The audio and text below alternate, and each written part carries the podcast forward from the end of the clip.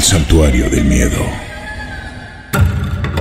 RCN Media presenta las misteriosas leyendas de Guatemala y el mundo. Precaución. Estás entrando a un mundo extraño. Ingresas bajo tu propio riesgo y cuenta. Lo que escucharás a continuación puede causarte escalofríos, respiración pausada, parálisis del miedo y hasta sensación de estar siendo observado. Estás a un capítulo de sentir las leyendas de Guatemala y el mundo. Esperamos que te asustes con este relato nacido del colectivo imaginario del terror y que hoy cobra vida en este espacio. Hoy te contaremos una leyenda escalofriante. Prepárate para escuchar la historia de Verónica frente al espejo.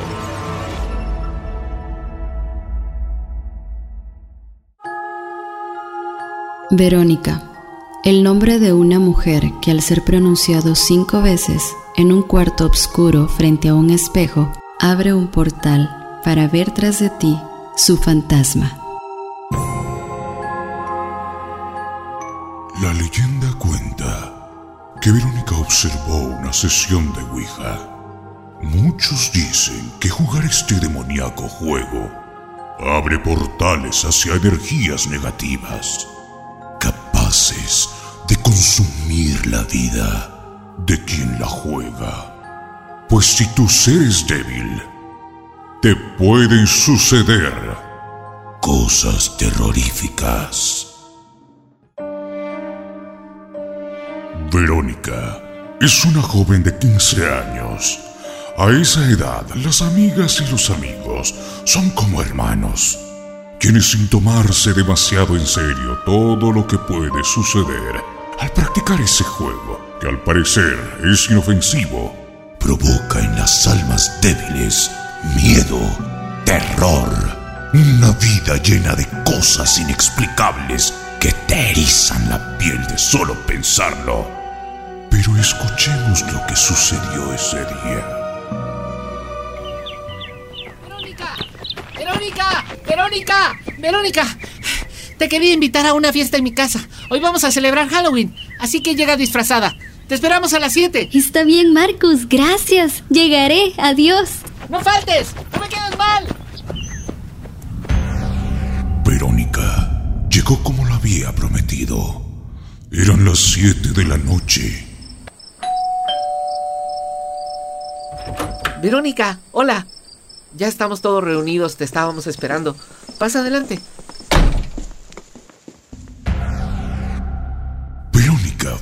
Conducida por Marcus a una habitación oscura.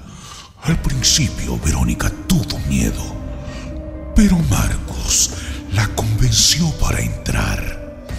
Ella accedió, pues dentro de la habitación estaban sus otras amigas y amigos, todos vestidos de negro. Es por acá, Verónica. Siéntate aquí. ¿Qué vamos a hacer? Vamos a jugar Ouija. Únete al círculo. Tómame de la mano y sígueme la corriente. Nada malo puede pasar. Verónica se acomodó en aquella silla. La oscura habitación apenas era alumbrada por una vela negra situada en el centro. Y frente a dicha vela, un gran espejo.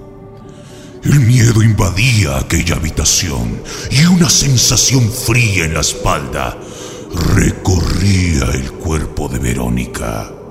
La mirada de todos estaba centrada en aquel espejo que reflejaba únicamente la llama de la vela negra y dibujaba la silueta de los participantes. Hubo un silencio total.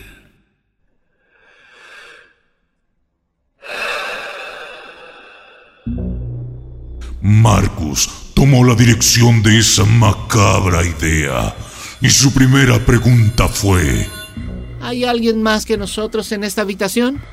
pronto se empezó a mover la Ouija hacia la respuesta. Sí. ¿Quién eres? Las letras empezaron a formar la frase. Quiero el alma de uno de ustedes. Marcus trató de soltar la ouija, pero esta lo tenía atrapado. La siguiente frase formada fue: No podrán salir de aquí. Y la última frase decía así: Quiero el alma de Verónica. ¡Déjenme salir! ¡Déjenme salir! ¡Esto no es una bonita broma! ¡Déjenme salir!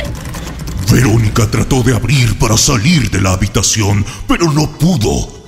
Y ante la mirada de todos, quienes se sentían petrificados, la silla de Verónica salió disparada directamente a su cara y cabeza, dejándola semi-inconsciente. Luego, unas tijeras salieron volando y se clavaron en su pecho.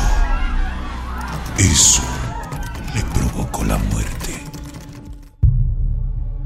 Cuenta la leyenda urbana que si en un cuarto oscuro prendes una vela, te ves frente al espejo y te atreves a pronunciar en voz alta el nombre de Verónica cinco veces.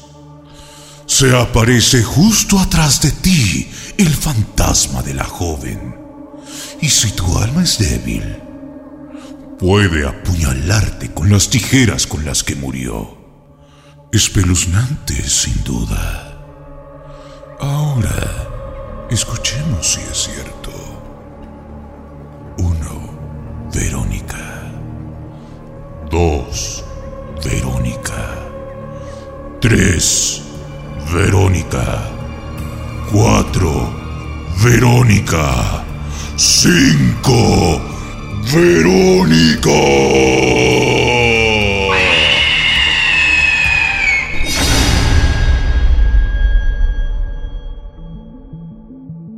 Mejor nunca lo intentes. Es mejor dudarlo.